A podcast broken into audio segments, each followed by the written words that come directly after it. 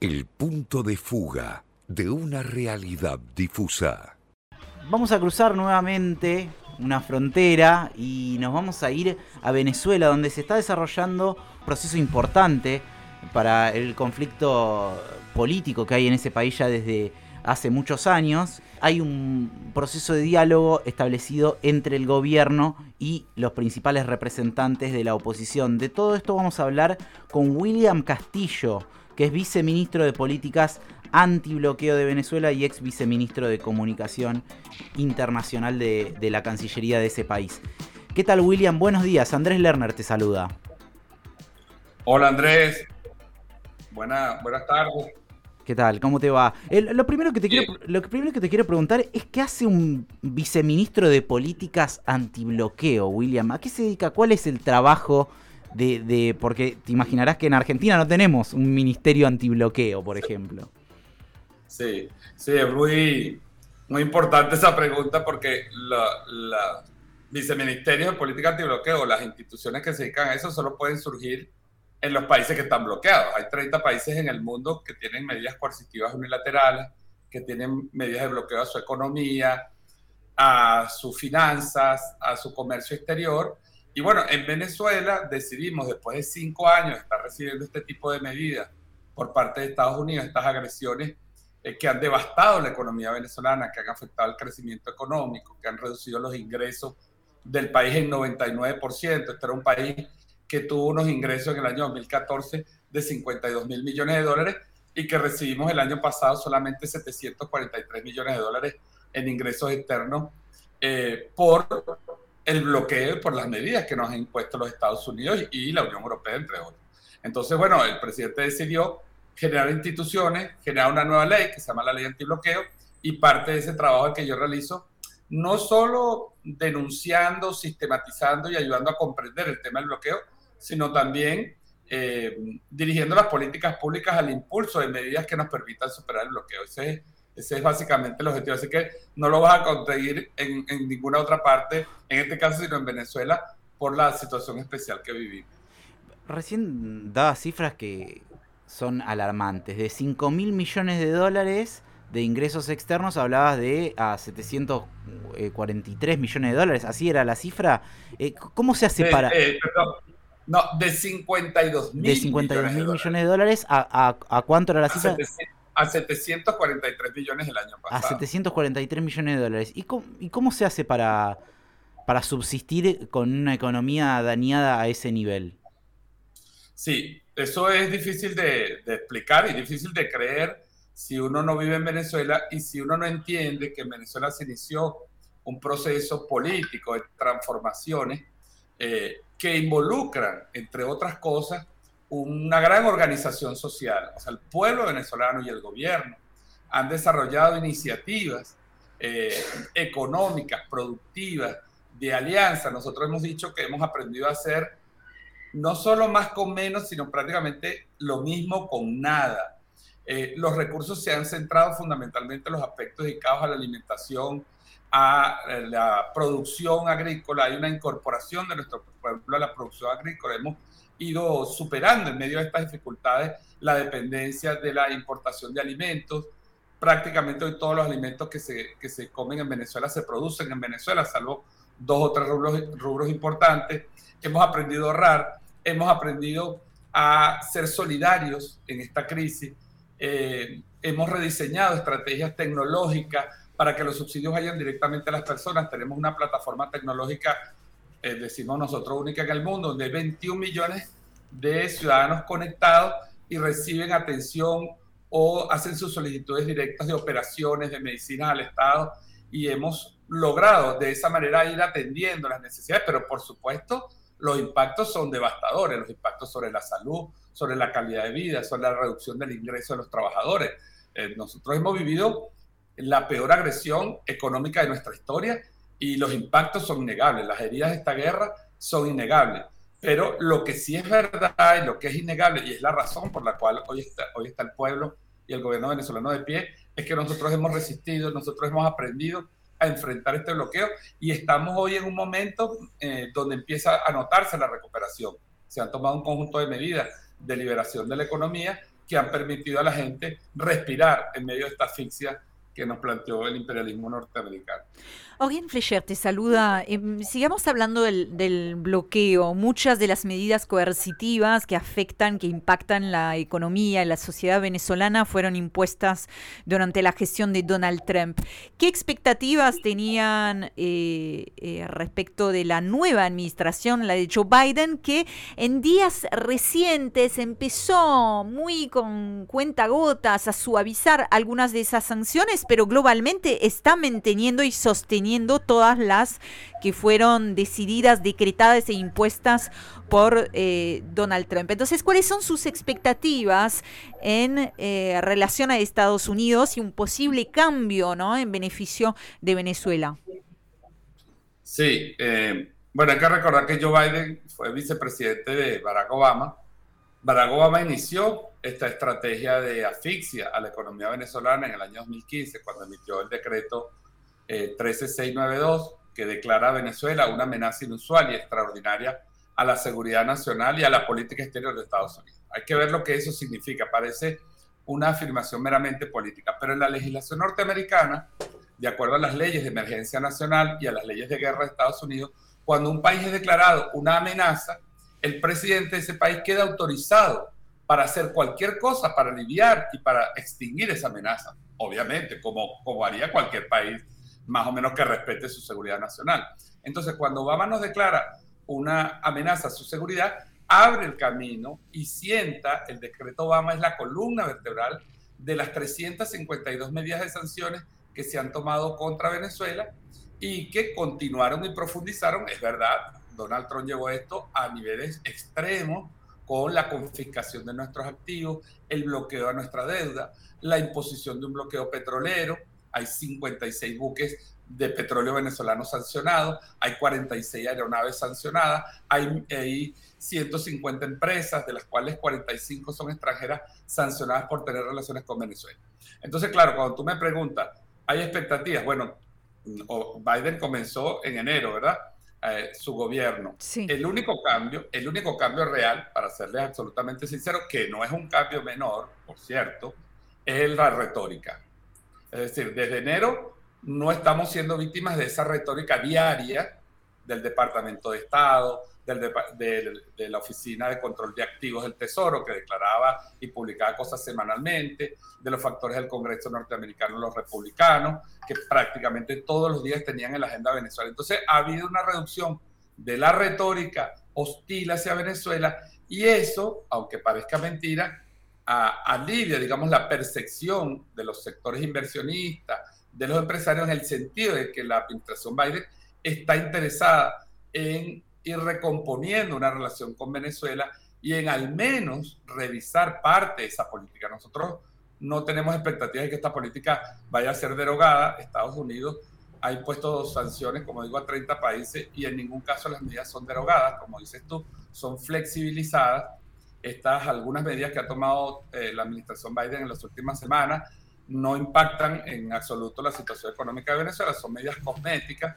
que le permiten a ellos decir que están revisando las sanciones, pero en lo central hoy tenemos el 99% de las medidas impuestas todavía a Venezuela, aunque repito, eh, hay mensajes a través de actores indirectos, de grupos de inversionistas que vienen a Venezuela, que hablan de una intención de avanzar hacia una revisión de la política de Estados Unidos hacia Venezuela. Y eso, por supuesto, nosotros lo agradecemos, no por agradecerlo, porque nuestra posición siempre ha sido que queremos tener relaciones con Estados Unidos siempre que Estados Unidos respete la democracia del pueblo de Venezuela.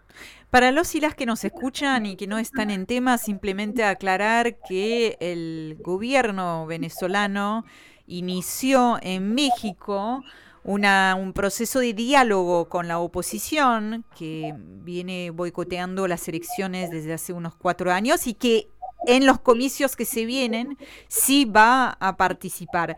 Em, William, me gustaría una valoración tuya sobre los primeros acuerdos que se lograron en el marco de ese diálogo y que fueron anunciados esta semana misma, ¿no? Este 6 de septiembre, con, por lo que entiendo, un acuerdo sobre mm, nada, para tratar de facilitar el acceso a las vacunas eh, y, también sobre cuestiones de soberanía. ¿Qué valoración hace de esos primeros pasos que está, están dando entre gobierno, oficialismo y oposición?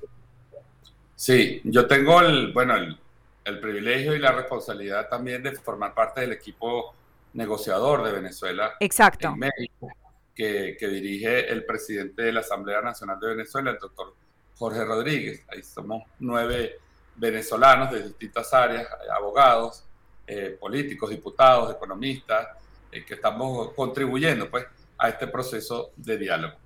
Fíjate, eh, son dos acuerdos parciales para que entienda la audiencia del programa la metodología de esta nueva negociación y este nuevo intento de diálogo que siempre este, ha propuesto Venezuela. Venezuela, a pesar de las agresiones, a pesar de las violaciones a la Constitución, de las agresiones incluso paramilitares que ha organizado la oposición desde Colombia y desde el extranjero en estos últimos años, Venezuela siempre ha estado dispuesta por lograr el objetivo supremo de la paz, que es un objetivo constitucional y la estabilidad política, a conversar con la oposición. En esta nueva etapa eh, se han firmado dos acuerdos parciales. Eh, la, la negociación establece que habrá una negociación integral y se firmará al final de la negociación un acuerdo integral.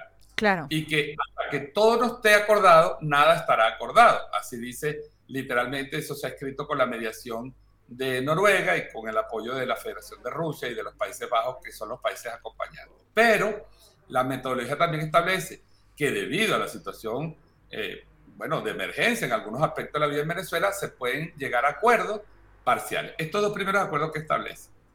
Eh, el primero, planteado por Venezuela, eh, se refiere a la reivindicación de los derechos de Venezuela sobre el territorio de la Guayana Esequiba. Sí. Saben que esa es una larga, una larga disputa. Ese territorio fue arrebatado por, en un laudo arbitral en 1899 por el, el Imperio Británico y en el, año 66 se hizo un acuerdo en Naciones Unidas para que esas negociaciones se llevaran bilateralmente. Bueno, Guyana, a nuestro criterio de forma eh, ilegal, ha llevado el caso a la Corte Internacional de Justicia y nosotros estamos mandando un mensaje de la unidad de todo el país, es como el caso de las Malvinas, pues respecto a los derechos inalienables, legítimos e irrenunciables de Venezuela sobre la Guyana Esequiba. Ese no es un acuerdo menor y les digo por qué, y creo que eso se puede entender porque hubo sectores de la oposición durante estos años que en el plan de desestabilización política mantuvieron conversaciones con el gobierno de Reino Unido y con Guyana para tratar de negociar, en caso de que cayera el gobierno de Nicolás Maduro, de negociar el territorio de la Guayana se iba entregando. Entonces, o sea, un acto increíble. Entonces, esos mismos sectores están hoy firmando un acuerdo este, donde respaldan la posición única de nuestro Estado, de nuestro gobierno, sobre el tema. Así que es un acuerdo importante. El otro acuerdo que fue negociado, una parte fue aportada por ellos y, y el grueso fue aportado por nosotros, debo decirlo, tiene que ver con atender los problemas sociales, eh, los temas en el área de salud, el tema de las vacunas que nosotros hemos solicitado, eh, que varios organismos que tienen represados y congelados recursos de Venezuela, más de 6 mil millones de dólares de Venezuela están represados en bancos internacionales por las sanciones, hemos pedido que se retorne ese dinero a Venezuela para comprar vacunas. Venezuela no necesita ayuda internacional para resolver el tema de la pandemia. Tiene suficientes recursos que están congelados en el, en el, en el sistema financiero y esos recursos han sido negados. Hemos firmado un acuerdo donde hemos dicho que vamos a avanzar a través de una comisión que en las próximas reuniones va a hacer solicitudes puntuales para eso. Afortunadamente esta semana recibimos la respuesta de COVAX. Nos habían bloqueado el pago a COVAX, habíamos pagado a COVAX, después nos bloquearon el envío por presiones de Estados Unidos y finalmente esta semana empezaron a llegar las vacunas de COVAX, pero Venezuela ya tiene más o menos resuelto, en, hasta octubre va a tener seguramente las vacunas suficientes para vacunar al 70% de su población, que es lo que incluye el Plan Nacional de Vacunas. Y también es importante ese acuerdo porque ahí mencionamos que Venezuela debe recibir, y vamos a trabajar conjuntamente para que reciba 5 mil millones de dólares que el Fondo Monetario acaba de decidir en una emisión mundial para atender la pandemia y la economía, y son recursos de Venezuela que están ahí y que el Fondo Monetario no quiere entregar a Venezuela porque dice que no sabe quién es el presidente de Venezuela. Eso, por supuesto, debido a las sanciones. Entonces, bueno, eh, creo que creemos que son dos acuerdos importantes, son dos acuerdos generales, pero que en la próxima ronda, que comienza el 24 de septiembre, vamos a ir concretando en propuestas concretas. Eh, William, no es la primera vez que gobierno y oposición se sientan en una mesa de negociación. ¿Qué te hace pensar que el desenlace podría ser esta vez distinto? Sí, hay que, ser muy responsables en esto. Nosotros siempre hemos tenido la voluntad de dialogar. El presidente Nicolás Maduro, el presidente Chávez dictó una amnistía, incluso dos amnistías después que fue víctima de un golpe de Estado en el año 2002. Hemos siempre apostado a que la oposición transite los caminos de la democracia. Nosotros hemos hecho 25 procesos electorales en 21 años. 23 de esos procesos han sido ganados por las fuerzas revolucionarias y dos procesos han sido ganados por la oposición y cuando hemos perdido han sido reconocidos. Hemos creído que ese debe ser el camino siempre. Tenemos un sistema electoral muy sólido que ha sido reconocido, es el único sistema del mundo que se somete a 22 auditorías. Así que nosotros hemos creído siempre en que la paz debe ser un principio superior y que la lucha política se debe definir en la arena electoral. ¿Por qué creemos que esta vez vamos a avanzar? Lo voy a decir con mucha responsabilidad ante la audiencia, ante ustedes y su programa. Porque eh, la oposición ha caído en cuenta y cree, creemos nosotros que hay conciencia en Estados Unidos de que este plan iniciado en 2015 de destruir la economía venezolana para derrocar la revolución bolivariana ha fracasado Creo que hay conciencia de que fracasó en lo político. Hoy Venezuela vive una paz política. Esta no es solo una única oposición, ya hay un sector de la oposición que ya acordó, que ya participó en diciembre en las elecciones parlamentarias, que tiene ya representantes parlamentarios en una nueva asamblea que está transitando los caminos de la democracia y solo falta este sector un poco más extremista, eh, un sector que ha apoyado la violencia y que tiene el respaldo de Estados Unidos y bueno, por supuesto tiene un peso también importante en Venezuela. William. Así que... Eh, sí, sí. Esa es la razón por la cual creemos que, que, esta vez va a funcionar y que va a depender sobre todo de la voluntad de Estados Unidos y la voluntad de ellos. William, eh, a raíz de lo que vos mencionabas, ¿no? Al, comienzo, de la descripción que hacías de las dificultades que se viven en Venezuela, pero también de muchos relatos que te imaginarás, los argentinos nos encontramos eh, constantemente a raíz de que hay muchos venezolanos viviendo en Argentina, venezolanos que, por supuesto, no, no, no tiene que ver con una cuestión política partidaria, en muchos casos que se hayan venido a la Argentina, eh, algunos incluso simpatizantes del chavismo y demás, pero que lo hicieron en busca de, una mejor vida, ¿no? O de una mejor calidad de vida, porque estaban transitando complicaciones económicas. Cuando ves todo ese escenario, eh, más allá de, recién mencionabas, ¿no? La actitud de la oposición, la actitud de los Estados Unidos, ¿qué autocrítica podés hacer de eh, lo que fue el gobierno de Chávez y el, el, gobierno de Maduro para haber llegado a una situación tan delicada como la que están atravesando. Sí, no, nosotros tenemos que, nosotros somos un proceso revolucionario, somos parte de un proceso de transformaciones profundas en nuestra sociedad eh, y tenemos, por supuesto, responsabilidad en todo lo que ha pasado. nunca hemos negado esa responsabilidad, pero cuando tú eh, haces una mirada objetiva, una, una mirada histórica objetiva sobre los últimos 20 años, Aquí se produjo una revolución que estaba esperando en Venezuela 100 años. Nosotros fuimos 100 años una colonia petrolera porque todos nuestros ingresos petroleros y toda nuestra industria está en función de los intereses de Estados Unidos. Venezuela nunca le había vendido un barril de gasolina o de petróleo a Argentina hasta que llegó Hugo Chávez. No le había vendido un barril de petróleo a China o a, otros países hasta que llegó a Chávez, ni a los países del Caribe hasta que llegó Hugo Chávez. Hugo Chávez una de las cosas que dijo fue Venezuela es un país soberano, nosotros tenemos derecho a comerciar con cualquier país, tenemos derecho a abrir relaciones. Y eso generó un cisma en la relación histórica con Estados Unidos. Nosotros teníamos una oficina del de, eh, Pentágono en la sede del Ministerio de, de Defensa de Venezuela. Y a los 15 días de ser presidente, Chávez le dijo que un país soberano no podía tener una oficina de militares extranjeros en la sede, en el mismo piso donde estaba el sede del Ministerio de la Defensa y los mandó a su casa. Por supuesto que 100 años siendo una colonia petrolera de Estados Unidos iba a generar un conflicto y generó este conflicto. Ahora hacia adentro hemos vivido procesos de confrontación. Nosotros también eh, hemos participado de alguna manera en respuesta a esas agresiones y a veces eh, eh, ha habido eventos en los cuales se ha habido, podemos decir, agresiones, ha habido este, confrontaciones de calle donde hemos participado ambos nosotros no podemos decir que nos hemos escapado a eso. Lo hemos hecho en respuesta a una agresión. Y pudo haber sido en algún caso incluso eh, exagerado el uso de la fuerza en, en, esas circunstancias. No, no, hay casos, pero fíjate, eso es muy importante. No, no, los ha habido, están documentados, están en el Consejo de Derechos Humanos, han sido recogidos y denunciados en el Consejo de Derechos Humanos y Venezuela ahí ha dado respuesta. Nosotros tenemos, el fiscal general de la República ha levantado un informe, por cierto, en los últimos años, lo que pasa es que eso los medios no lo transmiten, donde más del 90% de los casos de violencia policial, abuso de derechos humanos, han sido judicializados. Hay funcionarios militares y funcionarios policiales. Se ha hecho un combate a la corrupción como nunca. Aquí hay más de 60 gerentes de la industria petrolera presos por corrupción, hay un exgobernador preso por corrupción, hay dos exministros y expresidentes de PESA presos por corrupción. Es decir, ha habido un combate en medio de un combate político y de un combate económico.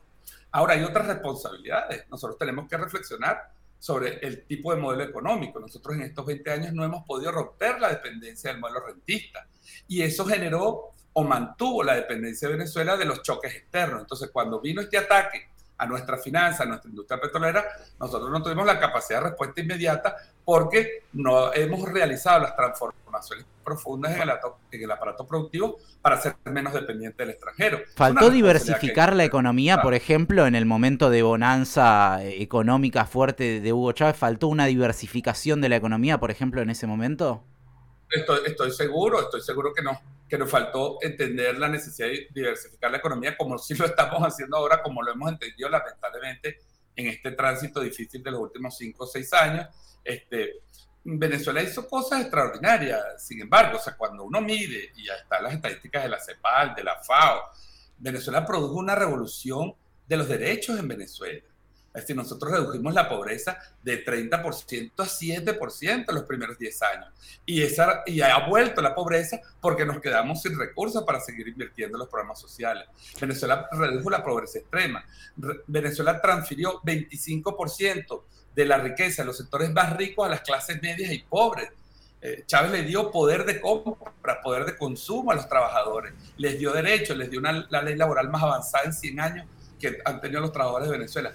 Y todo eso fue demolido, atacado por este proceso de agresión económica. Entonces, claro, es difícil de resumir porque es muy fácil decir, bueno, ustedes han sido gobierno, sí, nosotros hemos sido gobierno en un país que no ha dejado de estar un solo día en 20 años agredido y amenazado por Estados Unidos, que no puede comerciar libremente. William, em, eh, una última pregunta de mi parte al menos. Muchísimas gracias por el contacto y por la, respuesta que nos estás brindando a, temas que son eh, realmente de mucha complejidad.